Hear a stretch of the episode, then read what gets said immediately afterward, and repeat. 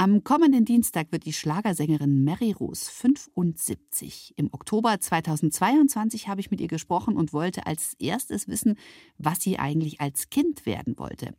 Angeblich hatte sie nämlich schon mit vier Jahren ganz genaue Pläne. Ja, das hat mir meine Mutter erzählt. Ich wollte Theaterin werden.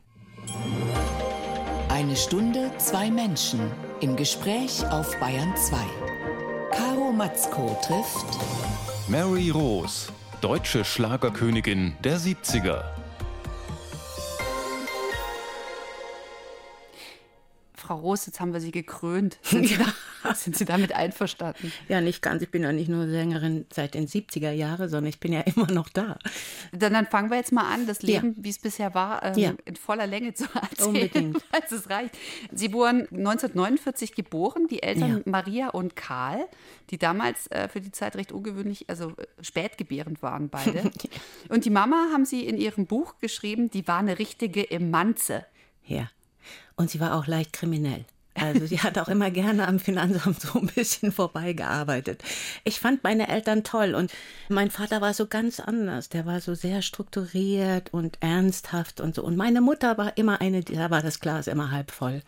Und wenn man dann von beiden etwas mitbekommt im Leben, das ist schon ganz toll, ja. Die Mama hat ja gearbeitet als Sekretärin beim Mannesmann. Ihr ja. Papa war ähm, Wirt, was man eigentlich jetzt gar nicht so, äh, Hotelier kann man auch sagen, so gar nicht erwartet. Der war auch komplett Anti-Alkoholiker. Ja, bei uns gab es nur Bier für einen Gummibaum. Da wurde ihm immer noch der Gummibaum mit, damit er schön glänzt. Ansonsten trinkt keiner von uns Kindern, wir sind ja immerhin vier, Alkohol. Auch schon ungewöhnlich. Ja, aber super, wenn man es nicht braucht. Ja, ich brauche es nicht. Ich habe auch probiert, Zigarette zu rauchen, weil ich das immer so spannend fand, so eine Zigarette in der Hand zu haben. Aber es mhm. hat mir auch nicht geschmeckt, habe ich es gelassen. Ja, das ist vielleicht das Strukturierte, was Sie meinen, was Sie vom Papa geerbt haben, ist ja aber auch sehr sympathisch. Sie haben, sind in diesem Hotel groß geworden. Mhm. Ähm, wie roch es damals bei Ihnen zu Hause? Ja, wir hatten ja auch einmal die Woche Schlachttag und äh, da gab's immer die berühmte Metzelsuppe. Ich weiß nicht, ob man die kennt in Bayern, die Metzelsuppe. Ich habe es noch nie. Ist es, kommt es von Gemetzel? Nee, ja, vielleicht. Es war eine, eine Wurstsuppe. Ja? Wurde geschlachtet und dann roch es eben auch dementsprechend. Und das sind wirklich so die Gerüche ähm, meines jungen Lebens. Diese Metzelbrühe, das Parfum meiner Mutter, 4711 und Apfelkuchen. Diese drei Sachen, äh, die habe ich immer mit zu Hause verbunden. Das klingt herrlich nach 50er Jahren. Mhm. Haben Sie denn was von der Emanze? Es ist ja eigentlich so ein despektierlicher Begriff, oder? Also sagt ja, man das eigentlich nicht mehr so. Aber oder? das heißt ja Selbstbestimmung, ne? Und äh, ich meine, diese Emanze, die meine Mutter damals schon war, das war ja wirklich überhaupt nicht aktuell, dass man eine Frau also emanzipiert nannte.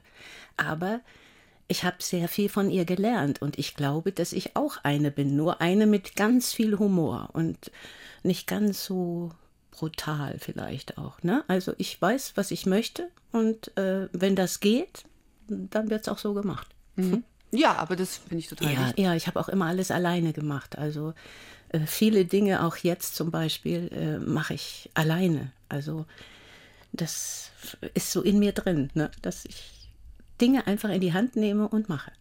Scheuen Sie Abhängigkeit? Vielleicht ja, abhängig wollte ich eigentlich nie sein. Ich habe auch nie reiche Männer geheiratet. Ich war ja zweimal verheiratet, aber da war mir das nicht wichtig, dass die reich waren, sondern ich habe immer gedacht, ach, das reicht für uns. Mhm.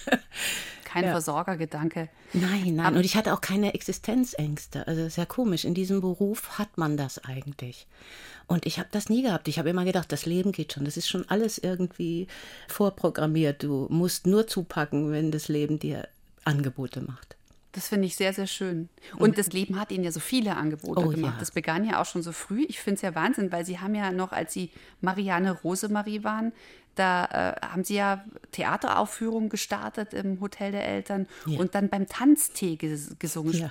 Erinnern Sie sich noch, was Sie da Aber am liebsten gesungen haben? Können Sie singen? Ja, na, das waren Lieder von Conny Frohbös oder Katharina Valente, was gerade so aktuell war. Und Einmal war ein, ein großer Schlagerkomponist da, das wusste ich aber gar nicht. Der hat ge geschrieben, tanze mit mir in den Morgen. Tanze und, genau, mit in den Morgen. Ja, genau. Gerhard Wendland. Ne? Und der hat gesagt, ach, die Kleine, die ist ja ganz, die ist ja ganz pfiffig, mit der mache ich was. Und dann habe ich meine erste Platte gemacht und die hieß ja, die Dicken sind ja so gemütlich. Ja. Was soll ich singen Auch mit ein neun Titel, Jahren? der heute nicht mehr ging. Nein, nein. Aber ich meine, mit neun Jahren kann man ja nicht von der Liebe singen. Das wäre ja dann auch schon mal blöd. Ne? Allerdings habe ich mit 13 äh, habe ich gesungen, wenn die Liebe einmal zu dir kommt. Da haben sie mich in so ein Chanel-Kostüm gepackt und äh, musste ich meine Stimme ein bisschen tiefer machen und äh, dann haben die gedacht, ja, das reicht. Ist ja ein bisschen gruselig. Fast. Ja, ist ja auch gruselig, aber auch lustig. Aber es ist doch eine Wahnsinnsgeschichte. Ich meine, die erste Gage, die sie bekommen haben, war eine Tafel Schoko. Ja. Und dann saßen sie, zack, im so. Tourbus. Ähm, genau mit neun. Ja. Und das, sie haben da so einen schönen Satz in ihren Memoiren geschrieben. Äh, und zwar, dass sie damals im, im Tourbus saßen und dass sie Passivraucherin ja, waren. Ich, ich war, war neun Jahre alt, ja. Passivraucherin und auf Tournee mit Max Greger und Absolut. seinem Orchester. Ja, da waren ja die ganzen Musiker und die rauchten ja so furchtbare Sachen wie Oberstolz oder Gouloirs oder so. Also ganz furchtbares Zeug. Und da musste man halt mitrauchen. Ne? Wir sind also immer ziemlich benebelt aus dem Bus rausgekommen. War da eigentlich irgendein Anstandsbauer dabei? Oder hat Meine Mutter. Ah, Meine ja. Mutter war dabei und später auch eine Lehrerin. Das äh, Jugendgesetz war ja damals wirklich sehr, sehr streng. Und ich musste mit neun Jahren um neun Uhr abends von der Bühne und hatte immer eine Lehrerin. Das war so furchtbar, weil man kommt ja immer dran. Ne? Man hat ja nicht die Chance, sich mal zu verstecken oder so. Nein, also es war jeden Tag Schule und es war jeden Tag furchtbar. Ja. Ja. Und dann äh, sind Sie auch aber noch, haben Sie eine Ausbildung genossen auf einem sehr teuren Mädcheninternat und zwar in ja. Murnau am Staffelsee, ja. das Ihr Produzent aber bezahlt hat. Ja, aber das war das Einzige, was er bezahlt hat, weil er immer gesagt hat, wenn du 18 bist, ist das ganze Geld, was du verdienst, auf dem Konto. War dann das aber nicht Konto so? war leer. Also konnte er auch das Tochterinternat Schloss Seeleiden bezahlen. Da hatte ich äh, keine Probleme mit. Und da haben Sie es bügeln gelernt auf dem Internat? Also ich erinnere mich noch an diese große Tafel. Wir hatten wirklich also Bügelunterricht in diesem Internat, also außer Russisch und anderen Dingen. Und da stand auf der Tafel vom Weiten ins Enge bügeln. Und das ist mir so im Kopf geblieben, ja. Immer wenn ich mein Bügeleisen raushole, mein Bügelbrett, denke ich, schön drauf aufpassen, vom Weiten ins Enge bügeln. Und ich bin eine ziemlich gute Büglerin. Das glaube ich Ihnen. Äh, Sie haben ja da einen akademischen Bügelhintergrund quasi, kann man sagen. Aber Frau Roos, normalerweise enden ja so Kinderstar-Geschichten dann oft tragisch. Dass ja. viele, die so früh Erfolg haben, die haben ja. dann richtig psychische Probleme und mhm. landen viele auch in der Sucht. Ein mhm. bisschen Klischee, aber passiert ja immer wieder. Warum ist Ihnen das nicht passiert? Ja, weil ich einfach diese Eltern hatte und meine Geschwister. Und die haben mich da immer ziemlich schnell wieder runtergeholt, wenn ich dann mal nur so einen Anflug gemacht hatte. Außerdem fand ich es mehr so als Spielwiese. Also für mich war das jetzt nicht so die Zukunft, sondern ich habe das getan, was in dem Moment gerade möglich war. Und das habe ich beibehalten. Also ich habe nie zum Beispiel, es gibt ja so Künstler, die haben früher ihre Daten verschickt, ne? wo, wo dann der, die Agentur sagen konnte, aha, da hat sie frei, da können wir sie buchen. Ne? Mhm. Das habe ich nie gemacht, weil ich immer gesagt habe, was weiß ich denn, was nächstes Jahr ist. Und das habe ich heute noch. Also dieses Gefühl, immer im, im Heute zu sein, auch nicht in der Vergangenheit. Ich hatte auch bei dem Schreiben am Anfang des Buches große Schwierigkeiten, erstmal wieder reinzukommen nach 65 Jahren. Das muss man sich mal vorstellen. Ne? Dann erzähle ich über meine Jugend. Aber mit der P. Werner war das einfach, weil die hat mir dann einfach, die hat sehr gut recherchiert auch, was ich bestimmt nicht so gut gemacht hätte wie sie.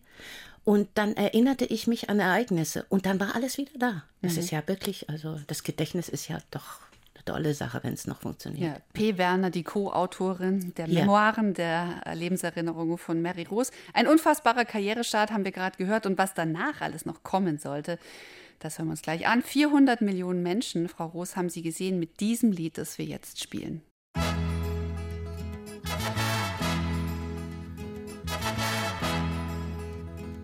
hoffen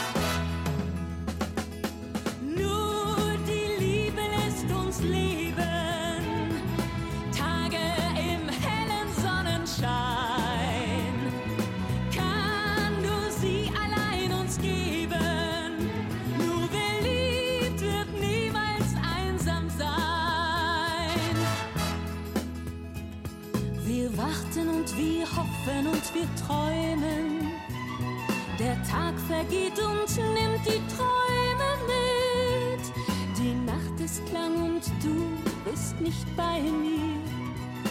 Doch mein Herz, es findet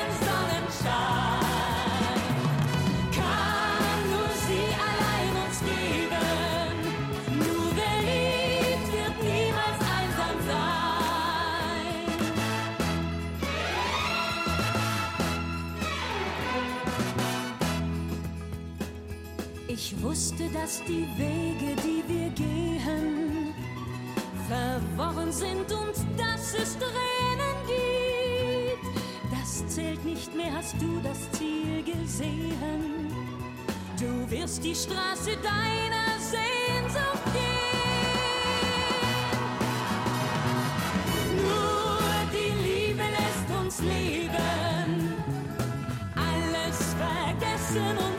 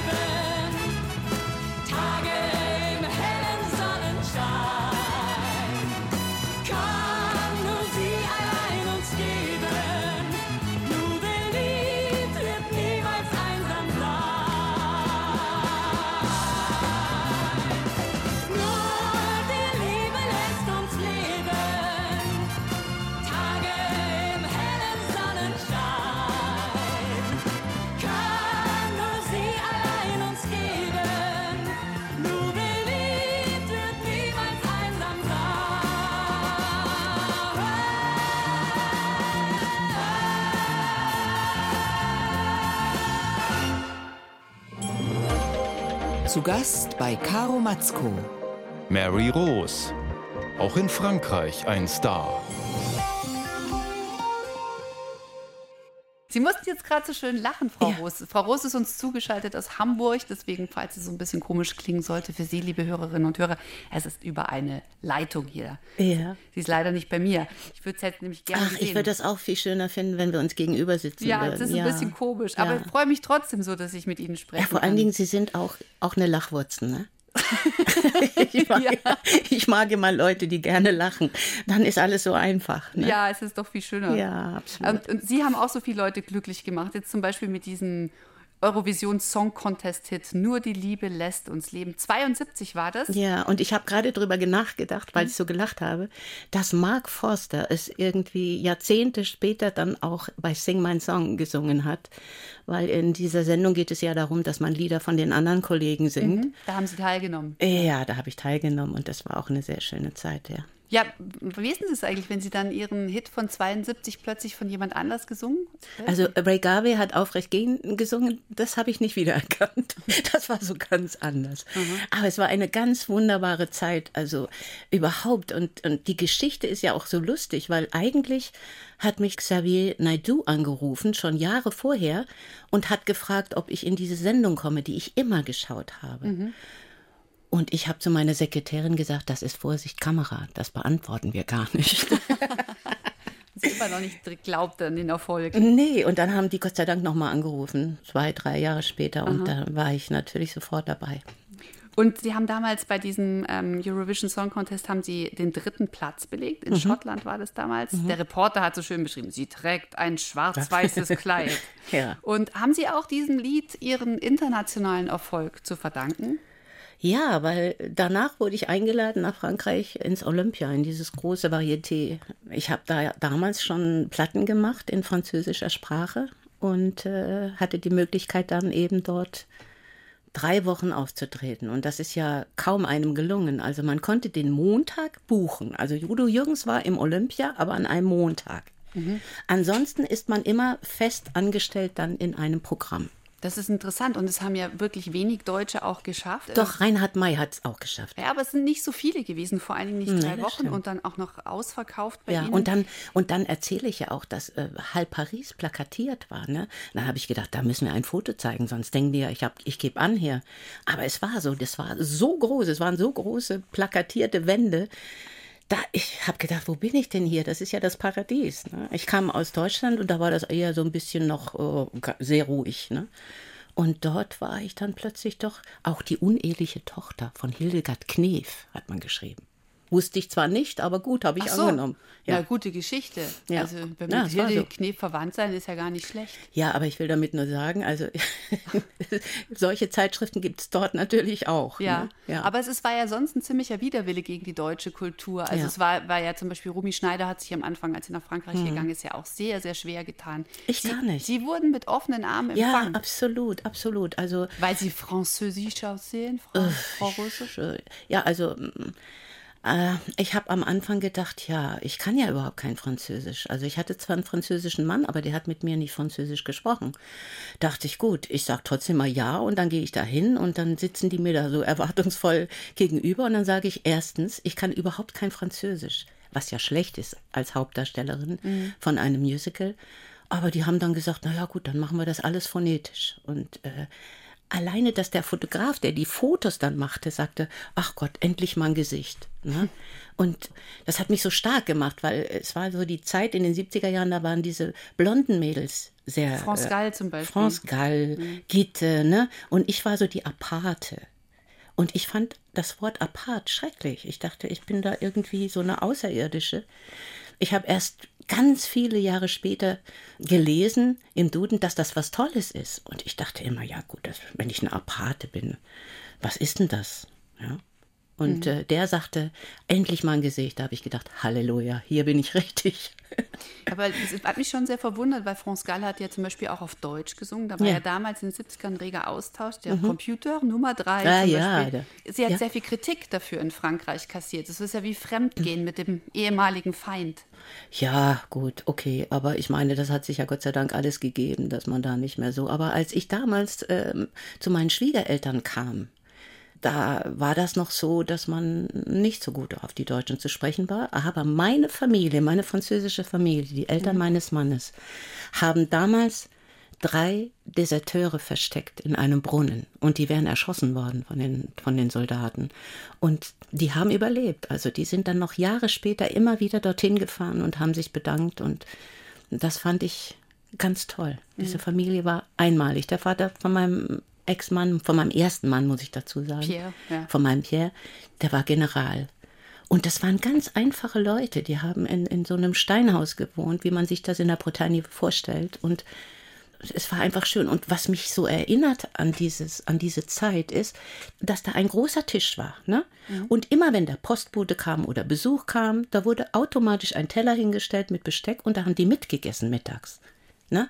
Und das mache ich heute genauso. Also ich finde, diese Gastfreundschaft war, war so großartig. Und äh, selbst mein Sohn, äh, wenn dann ein Handwerker kommt und sagt, möchten Sie was trinken? Da sage ich immer, oh, hast aber gut gemacht. Ja, natürlich. Mhm. Respekt. Wir unternehmen jetzt mal eine kleine musikalische Zeitreise. Haben Sie Lust? Es kommt drauf an. Achtung, fertig, los. Am Anfang war die Liebe und sie hat für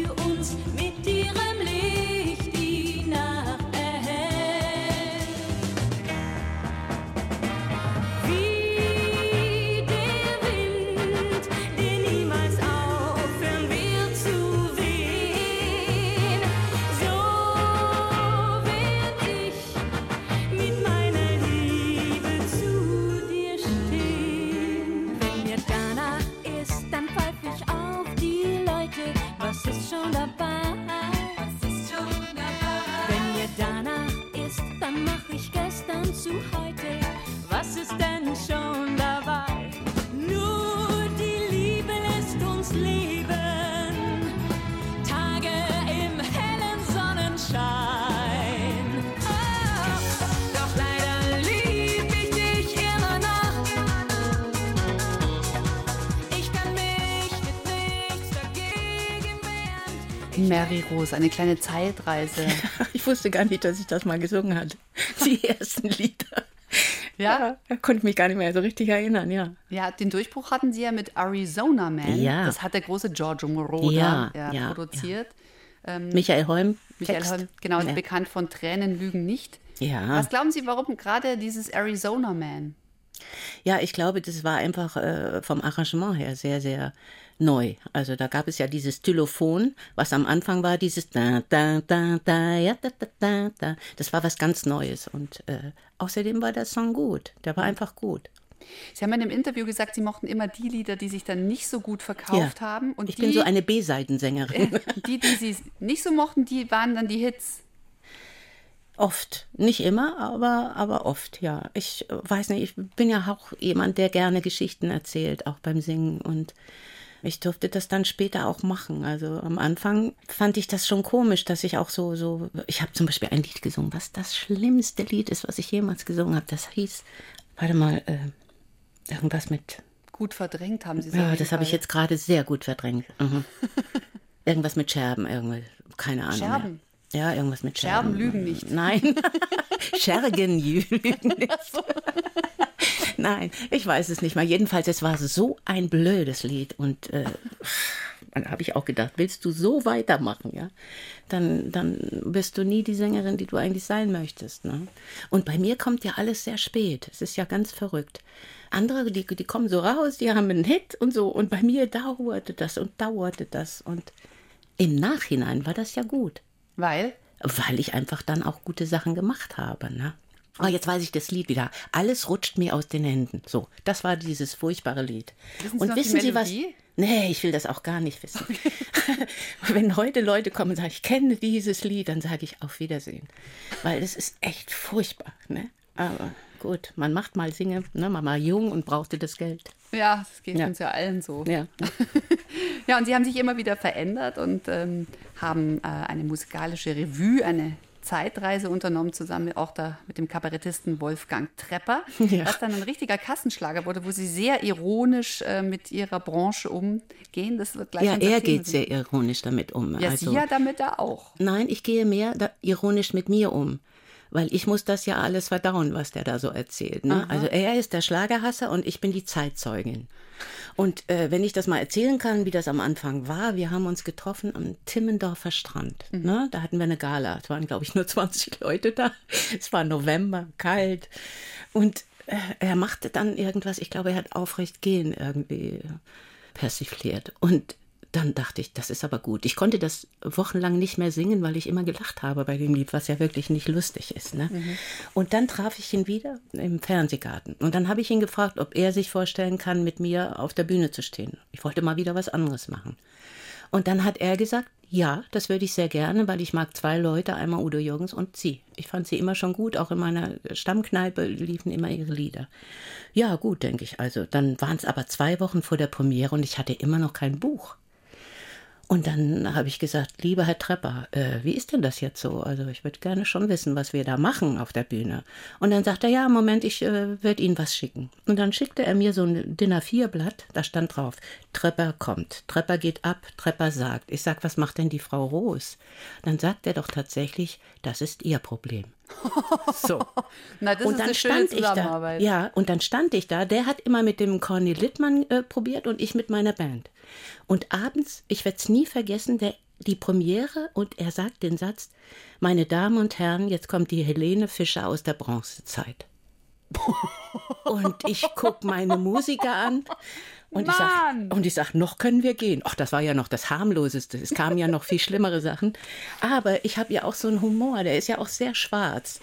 Und ähm, so nach den dritten, vierten Vorstellungen habe ich mich dann auch gewehrt. Eigentlich habe ich sonst den ganzen Abend nur gelacht, weil ich fand das echt lustig, was der da gemacht hat.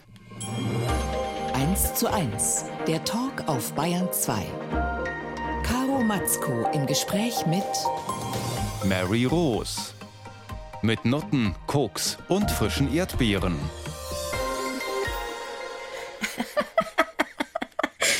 Als ich das erste Mal den Titel gehört habe, da habe ich gedacht, das können wir doch nicht machen. Das ist tatsächlich der Titel des Bühnenprogramms. Ja, jetzt ist es noch schlimmer. Jetzt heißt es noch mehr Nutten, noch mehr Koks, Scheiß auf die Erdbeeren. Das ist super. Ja, Wolfgang Trepper, der Kabarettist, ist ein harter Hund. Ja. Ähm, also war das seine Idee? Nein, das war die Idee von Heino. Also der hat Heino ist ja ein ganz sonst? Heino ist ja ein ganz lustiger, das denkt man gar nicht, ne, wenn man ihn so sieht. Und der hat erzählt, dass er immer in seinem Vertrag hat, dass Nutten, Koks und frische Erdbeeren da sein müssen. Und eines Tages kam er aus der Garderobe und hat zu seinem Manager gesagt, es sind schon wieder keine Erdbeeren da. So. Und dann haben wir gesagt, oh, dann nehmen wir den Titel. Und ich weiß noch, wir waren in der NDR Talkshow und wir haben das erzählt und am anderen Tag haben die gesagt, wir sind überrannt worden. Es war innerhalb von einer Woche war dieses Theater überfüllt und es gab keine Karten mehr.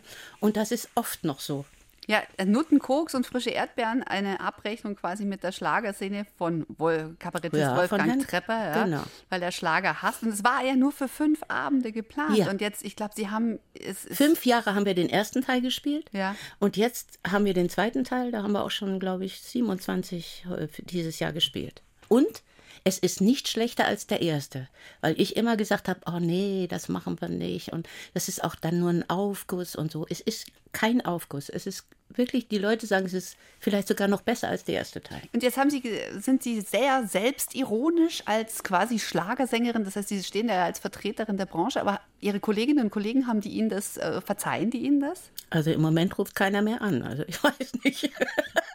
Aber es sind auch Leute, die gesagt haben, warum war ich nicht im Programm? Das gibt's auch, ne? Oder als ich meine Abschiedsshow gemacht habe, hat eine Kollegin angerufen und hat gesagt, ich könnte das ja jetzt übernehmen. Und dann sagt Wolfgang immer, das kann niemand und das würde auch gar keiner machen, außer dir. Hat Ihnen Wolfgang Trepper eigentlich irgendwas mit äh, seinem sehr tiefschwarzen Humor über die Schlagerszene in irgendeiner Form die Augen geöffnet, was Sie vorher Nein. gar nicht so gesehen haben? Nein, der ist ja eigentlich kein Schlagerhasser. Der kennt ja jeden Schlager. Der, der kommt aus dem Ruhrpott und da ist der Schlager praktisch, der gehört dazu. Und deswegen, ich wundere mich immer, wen der alles kennt. Ja, die kenne ich ja nicht mal. Das ist echt toll. Macht Ihnen das Spaß? Finden Sie das eine gute Form, damit ironisch ja. umzugehen? Ja, ich finde überhaupt. Es ist auch immer besser, wenn man älter wird, dass man Humor hat. Ne? Also ich finde, mit Humor ist wirklich alles einfacher. Aber mögen Sie Schlager? Stehen Sie so richtig da drauf, auch selber? Also ich, äh, ohne meine Schlager wäre ich ja gar nicht mehr da. Also es wäre ja blöd zu sagen, dass mir das nicht gefällt. Nee, Genau. Aber Sie machen ja permanent auch was Neues, ja? ja? Das haben Sie gesagt, sonst wären Sie nicht mehr da. Ja. Ähm, Sie waren bei Sing My Song, das hatten wir vorhin schon erwähnt, ja. und Sie haben auch ein schönes Jazz-Album aufgenommen, 2013 mit Till Brönner. Ja. Und ein also, sehr äh, schöner, selbstironischer Titel darauf, den ich sehr mag, ist Frau Roos, wie lange wollen, wollen, Sie, das, das noch machen? machen? Ja, das ist ein Text von Frank Ramon und ich habe den immer so eingeschätzt, dass das ein ziemlich arroganter Kerl ist. Ne? Und dann kam der zu mir, es klingelte und so und da habe ich ihm gleich gesagt, also ich finde sie ein bisschen arrogant, das wollte ich Ihnen nur mal sagen. Ne? Und äh, ich fand den so erfrischend. Der hat dann nur gelacht. Und dann hat er gesagt, über was wollen Sie denn singen? Oh, sage ich, in letzter Zeit haben die Leute immer gesagt, ja, wie lange wollen Sie denn das noch machen? Und dann sagt er, wissen Sie was, das ist mein Text. Und als der kam, bin ich, habe ich mich erstmal hingesetzt, weil das war mir dann doch irgendwie am Anfang ein bisschen komisch, aber dann habe ich gelacht und habe gesagt, genau so machen wir es. Wie ist denn das, wenn man immer gefragt wird, wie lange wollen Sie das noch machen? Das ist eine echt eine ja. komische Frage, oder? Ja, es ist eine komische Frage, aber vielleicht würde ich die auch stellen. Also ähm, ich finde das gar nicht so schlimm. Ich finde, man sollte immer ehrlich sein. Also ich finde so ein Geschleime ganz furchtbar. Haben Sie sich selbst die Frage mal gestellt? Mensch, Mary, wie lange Na, solange ich noch äh, andere Dinge machen konnte, habe ich mir die nicht gestellt. Mhm. Aber als ich dachte, jetzt hast du eigentlich alles gemacht, was du machen wolltest, habe ich auch aufgehört. Sie haben ja wirklich alles gemacht, auch was man machen kann. Und zwar vor allen Dingen eine Sache, um die ich Sie, ich muss jetzt echt sagen, um die ich Sie wirklich beneide. Ja. Und zwar waren Sie bei der Muppet Show. Ja.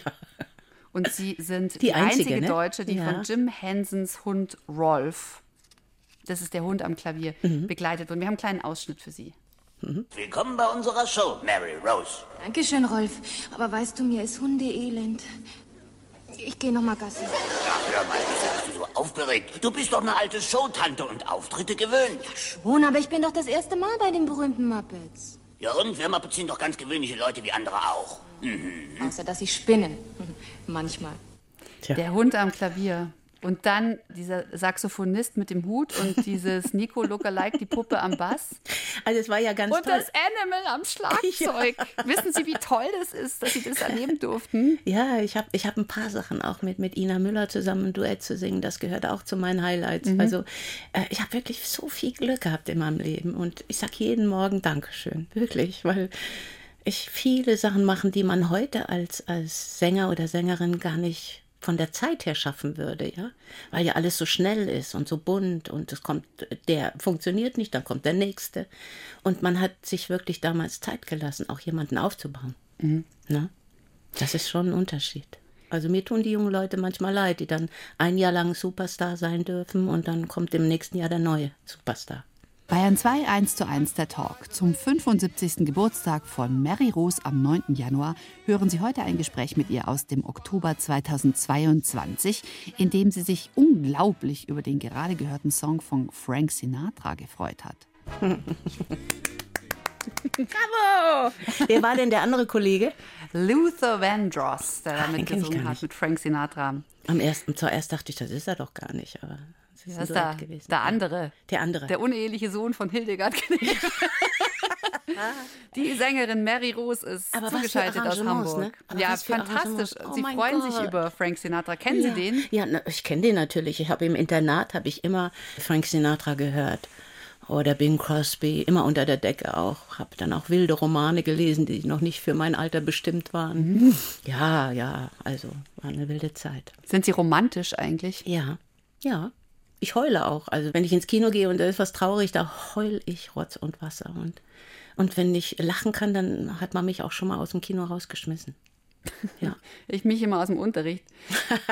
Und sie gehen aufrecht. Ja. Und so heißt auch das Buch, das im Oktober 2022 erschienen ist, geschrieben von Mary Rose und P. Werner. Es ist mhm. benannt nach einem ihrer Hits, Aufrecht gehen. Warum haben Sie diesen Titel auch als Buchtitel gewählt? Ja, weil das so meine Einstellung ist. Also ich, ich möchte gerne aus allem aufrecht rausgehen. Ich möchte mich nicht verstellen, ich möchte nicht jemand sein, der ich nicht bin, weil das ja auch oft so, so anstrengend ist. Also ich kenne viele Kollegen, die sind privat anders als auf der Bühne. Und das wollte ich nicht. Ich wollte immer das sein, was ich bin. Und ich finde, jeder von uns ist genug. Man muss nichts spielen. Und äh, ja, deswegen liegt mir dieses Lied auch so. Mhm. Ist es denn schwer, den Gang aufrecht zu erhalten? Manchmal schon. Wann war so eine Zeit, wo es Ihnen wirklich schwer gefallen ist? Ja, da fällt mir natürlich etwas ein, was ähm, schon mein Leben und gerade mit diesem Lied auch verbindet. Also das war die eher mit Werner Böhm. Aber das ist so komisch, wenn man das dann erzählt. So, es ist einfacher, das zu schreiben. Und deswegen würde ich über diese Geschichte aber gar nicht so gerne sprechen, mhm. aber man kann es wunderbar nachlesen. Und es ist aber auch so, dass ich so eine große Verzeiherin bin. Also ich, ich denke immer, man kann nicht seine Geschichten jahrzehntelang mit sich rumtragen und ein schlechtes Karma haben, sondern man muss dann Dinge auch verzeihen können. Und das kann ich wirklich sehr, sehr gut. Da bin ich Weltmeisterin drin. Viele sagen, wie hast du das so lange ausgehalten? Aber ich habe immer gedacht, ich habe jetzt einen kleinen Sohn und der braucht auch seinen Vater. Mhm. Und das war mir eben auch sehr wichtig. Mhm. Das heißt, äh, so, äh, so, so traurige Episoden wie äh, unglückliche Ehen, war das dann? Eine nur, eine. Eine, ja, aber mhm. war das jetzt mal ganz allgemein gesprochen, darum hatte ich den Plural mhm, gewählt. Mhm, ist es Ihnen leichter gefallen, das dann auf Papier zu bringen und war das damit das dann so aufgehoben ja. und aufgeräumt? Ja, dieses ganze Buch ist so. Also irgendwie habe ich da sehr viele. Äh, P hat mal gesagt, wir haben da gesessen. Äh, ich habe immer gekocht und wir essen beide leidenschaftlich gerne. Eigentlich immer. Tagsüber durchgehend. Also wir haben da gesessen und haben wirklich gelacht und geweint. Und das ist ja das Leben. Das ist ja so das, was jeder von uns mitkriegt. Man kriegt ja nicht nur die schönen Seiten, nicht mal die, die sehr reich sind, haben das, sondern jeder von uns hat irgendwelche Katastrophen äh, in sich. Und äh, wenn man die nicht verarbeiten kann und auch nicht wieder aufsteht nach solchen Dingen, dann, dann wird es eben kritisch. Wie definieren Sie denn Erfolg für sich? Erfolg, ja, Erfolg ist was Vorübergehendes. Also ich habe immer äh, schon daran gedacht, wenn ich ein Lied aufgenommen habe, jetzt mache ich nicht mehr lange, das ist bestimmt das Letzte. Und dann ging es immer weiter. Ich habe nie Erwartungen an irgendwas gehabt, weder an meinen Beruf noch an Menschen. Ich denke immer, wenn man, wenn man kein Programm macht, dann kommt alles von selbst. Und das ist so einfach für mich, aber schwer für andere, weil wir ja als Menschen immer gerne wissen wollen, was morgen oder übermorgen ist. Und das habe ich nicht. Ist Ihnen einfach alles passiert? Alles ist passiert und, und nichts wird passieren, was noch schlimmer ist als das, was ich schon hatte. Also insofern bin ich jemand, der kann sich eine Jeans nehmen, zwei T-Shirts und fliegt einfach mal nach London, ohne sich ein Hotelzimmer zu bestellen, sondern einfach, um da zu sein und zu sagen, so, das gefällt mir hier, hier bleibe ich. Und das ist ganz wunderbar und das habe ich sicher auch von meiner Mutter. Das heißt, Sie haben ein großes Vertrauen ins Leben. Ja, ins Leben, in Menschen. in ganz viele Dinge. Mary ja. Roos zugeschaltet aus unserem Studio, also von den Kollegen beim NDR wir sind ja hier alle eins in der ja. ARD, hier auf Bayern 2 zu hören. Ähm, ich bin immer so gerührt, wenn ich Hildegard Knef dieses ja. Lied höre, weil je älter man wird, finde ja. ich, desto mehr versteht man, wovon sie singt. Ja, und wissen Sie was? Dieses Lied hat Roland Kaiser für mich gesungen mit einem Pianisten, nur mit einem Pianisten bei meiner Abschiedsvorstellung, also bei meiner Fernsehsendung. Und das war sehr, sehr rührend. Haben Sie geweint? Ja. Ja, klar. Welcher Teil von dem Lied berührt Sie am meisten? Alles, von Anfang an schon wenn sie anfängt. Mit 17 wollte ich das oder das oder. Ja, es ist, es ist eine Frau, die sehr viel erlebt hat, die wunderbare Bücher geschrieben hat, die Songtexte geschrieben hat zum Niederknien und. Ah. Und die eine große Cole Porter-Interpretin war. Ja, war sie ein Vorbild für Sie, Frau Roos? Bestimmt eine davon, ja. Ja, ja, ganz sicher. Ja. Wer noch? Und die Lieder sind auch so zeitlos. Hm. Also die kann man in 30 Jahren noch hören. Es ist. Katharina Valente Shiny war, glaube ich, auch so eine. Mhm. Also, wenn ich noch sagen kann, sie hat damals äh, bei ein Theaterstück gehabt und äh, hat sie dieses Lied Shiny Stalkings gesungen. Und das habe ich auch mal gesungen. Und äh, das war so ein. Das, es, es, gibt so Lieder, die mir einfach gut gefallen und dann denke ich, ach Gott, die machst du einfach mal. Ne? Und dann muss man jemanden haben, der das auch zulässt, dass man das macht. Oder man muss es selbst bezahlen. Auch das ist möglich. Und äh, dieses Shiny Stalking, ich weiß gar nicht, ob es das noch gibt, aber das war auch sehr schön. Aber ist es schwierig für Sie gewesen, dass oft Leute entschieden haben, welche Lieder Sie zu singen haben? Ja, das war aber nur am Anfang, ne? oder als ich ganz jung war. Später habe ich dann schon meine Kämpfe gehabt, das gebe ich gerne zu. Ich kann mich erinnern, bei Michael Holm, der wollte immer, dass ich in die Lieder, der mir äh, wirklich schöne Lieder geschrieben hat, äh, gar kein Zweifel. Aber der wollte dann plötzlich, dass ich immer Baby Baby dazwischen singe. Ich sage, was soll das denn? Ne? Also war das ganz blöd. Da hat er mal gehört, irgendwie in Amerika macht man das, dass man immer mal Baby Baby dazwischen singt. Ich dachte, das passt doch überhaupt nicht. Ne? Aber Reibung äh, schafft Wärme und äh, irgendwie haben wir es dann immer geschafft und ich bin ihm sehr, sehr dankbar, weil der mit mir wirklich Sachen probiert hat, auch in, in Tonarthöhen, die ich, die ich für unmöglich gehalten habe. Ja? Er hat mich richtig gefordert. Aufrecht gehen, Baby, Baby. ja, bitte. So. genau.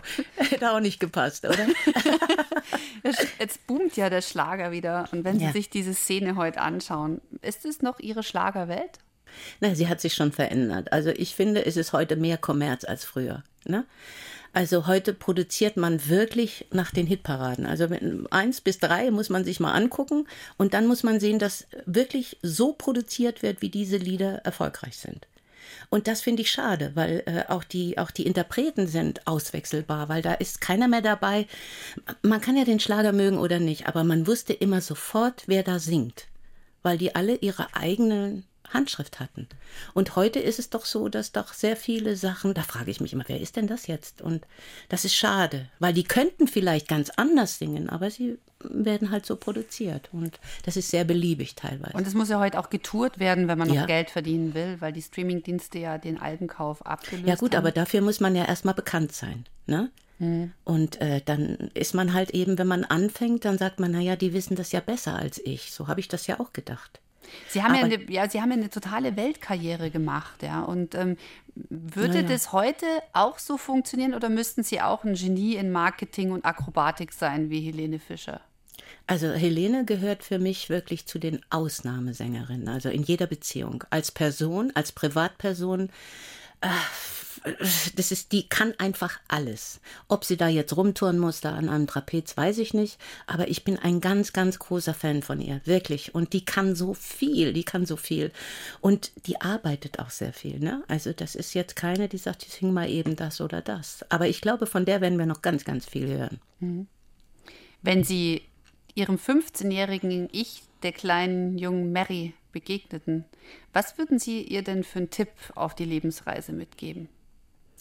Ich habe eigentlich auf Tipps immer ganz wenig reagiert. Also ich dachte, ich habe immer auf meinen Bauch gehört und mein Bauch sagte mir immer, jetzt ist gut. Jetzt, jetzt ist genug damit. Jetzt machen wir was anderes. Und ich habe immer was anderes gemacht. Das war sogar so, dass meine Plattenfirma gesagt hat, ja, was bist du denn jetzt eigentlich? Also jetzt plötzlich spielst du Theater oder du, äh, du, du arbeitest jetzt, äh, tanzt jetzt und machst dieses und jenes. Und für mich gehörte das alles zu diesem Beruf dazu. Sketche spielen auch. Also, das heißt, Sie würden der kleinen Rosemarie sagen, bleib mach, genau so, wie du bist? Ja, damals war ich ja noch nicht so, da wusste ich ja auch noch nicht so viel. Ich meine, das, das ist wirklich schön, wenn man älter wird, man weiß, was man nicht mehr will. Und das weiß man halt am Anfang nicht. Hm. Ja, viel lernen können wir von Ihnen, auch von Ihrer Geschichte. Mary Rose zu Gast bei 1 zu 1 der Talk. Ihr Buch heißt Aufrecht gehen, mein liederliches Leben. Sehr schöner Titel zusammen veröffentlicht mit P. Werner. Ich danke Ihnen sehr. Caro, es war mir eine große Freude, weil es war auch mal ein Interview, das anders war. Vielen, vielen Dank. Das freut mich sehr. Im Oktober 2022 war mir Mary Rose zugeschaltet. Kommenden Dienstag wird sie 75 und wir gratulieren ihr herzlichst. 1 zu 1 der Talk können Sie als Podcast abonnieren in der ARD Audiothek und dort finden Sie auch die dreiteilige Doku-Serie über die Bikepacking-Tour der Bergfreundinnen nach Paris. 1300 Kilometer, 10.000 Höhenmeter, Stürze und Pannen, großartige Ausblicke und schmerzende Tiefpunkte. Alles in der ARD Audiothek und überall, wo es Podcasts gibt.